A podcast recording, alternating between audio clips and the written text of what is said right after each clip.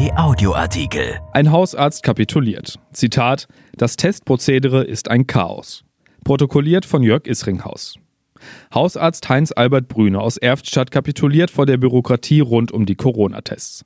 Der 61-Jährige testet nicht mehr, weil er dann keine Zeit mehr für seine Patienten hätte, sagt er. Von Politik und Verwaltung ist er grenzenlos enttäuscht, berichtet er im Protokoll. Irgendwann ist mal Schluss. Ich nehme ab sofort keine Corona-Tests mehr ab, außer bei meinen Patienten, wenn da wirklich ein Verdacht besteht. Sonst könnte ich meine hausärztliche Tätigkeit einstellen. Für einen Test muss ich ungefähr 20 Minuten veranschlagen, bei 30 bis 40 Patienten pro Tag.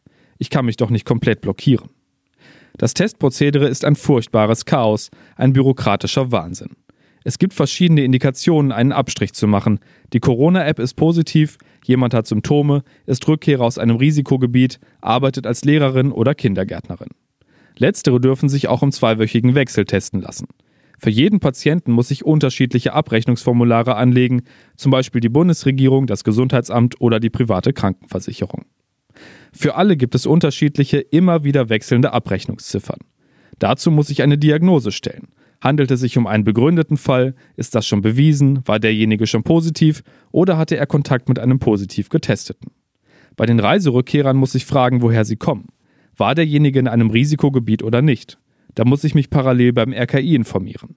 Ist das der Fall, muss ich mir den Flugschein, die Bordkarte oder die Hotelrechnung zeigen lassen, aber ich bin doch kein Kontrolleur. Wenn wir den Abstrich nehmen, müssen wir mit einem Stäbchen in den Rachen und in die Nase. Jetzt haben wir nicht genug Abstrichröhrchen. Da sagt mir die Kassenärztliche Vereinigung, dann machen Sie doch mit einem Röhrchen beide Abstriche.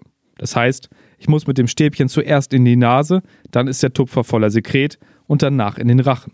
Das ist doch bar jeder Qualitätsmanagementbemühung, bar jeder Hygiene. Das kann doch nicht sein. Aber so lauten die Anweisungen. Unsere Schutzausrüstung haben wir von der Kassenärztlichen Vereinigung gestellt bekommen.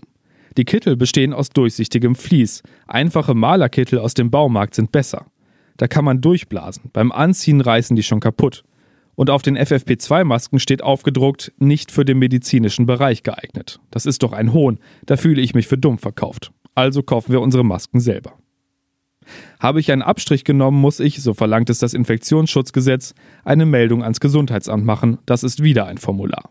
Die können das gar nicht bearbeiten, die sind völlig überfordert. Da muss ich mal eine Lanze für die Mitarbeiter brechen. Das wird einfach alles dort abgelegt. Aber weil sich für die Abrechnung eines Tests, den ich machen muss, wenn ein Patient ins Altenheim kommt, weder Gesundheitsamt noch Kassenärztliche Vereinigung zuständig fühlen, wie ich bei Telefonaten mit beiden feststellen musste, bin ich sogar gezwungen zu lügen, dass bei dem Patienten ein Corona-Verdacht besteht. Sonst wird der Test nicht vergütet. Das ist alles nicht mehr nachvollziehbar. Das ganze System funktioniert einfach nicht. Ungerichteter Aktionismus ist auch eine Möglichkeit, Handlungsfähigkeit zu dokumentieren. So sehe ich das. Gesundheitsminister Spahn hat jeden Kontakt zur Basis verloren. Mir geht es nicht um das Geld, obwohl unsere Vergütung für einen Abstrich, für den ich 20 Minuten beschäftigt bin, von 20 auf 15 Euro gesenkt wurde. Ich habe mir das aber mal ausgerechnet. Als Kfz-Mechaniker mit 120 Euro Stundenlohn würde ich 40, 50 Euro dafür kriegen.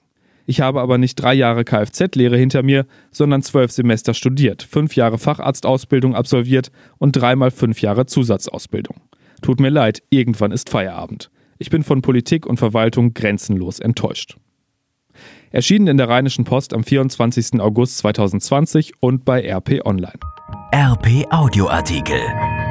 Ein Angebot von RP Plus.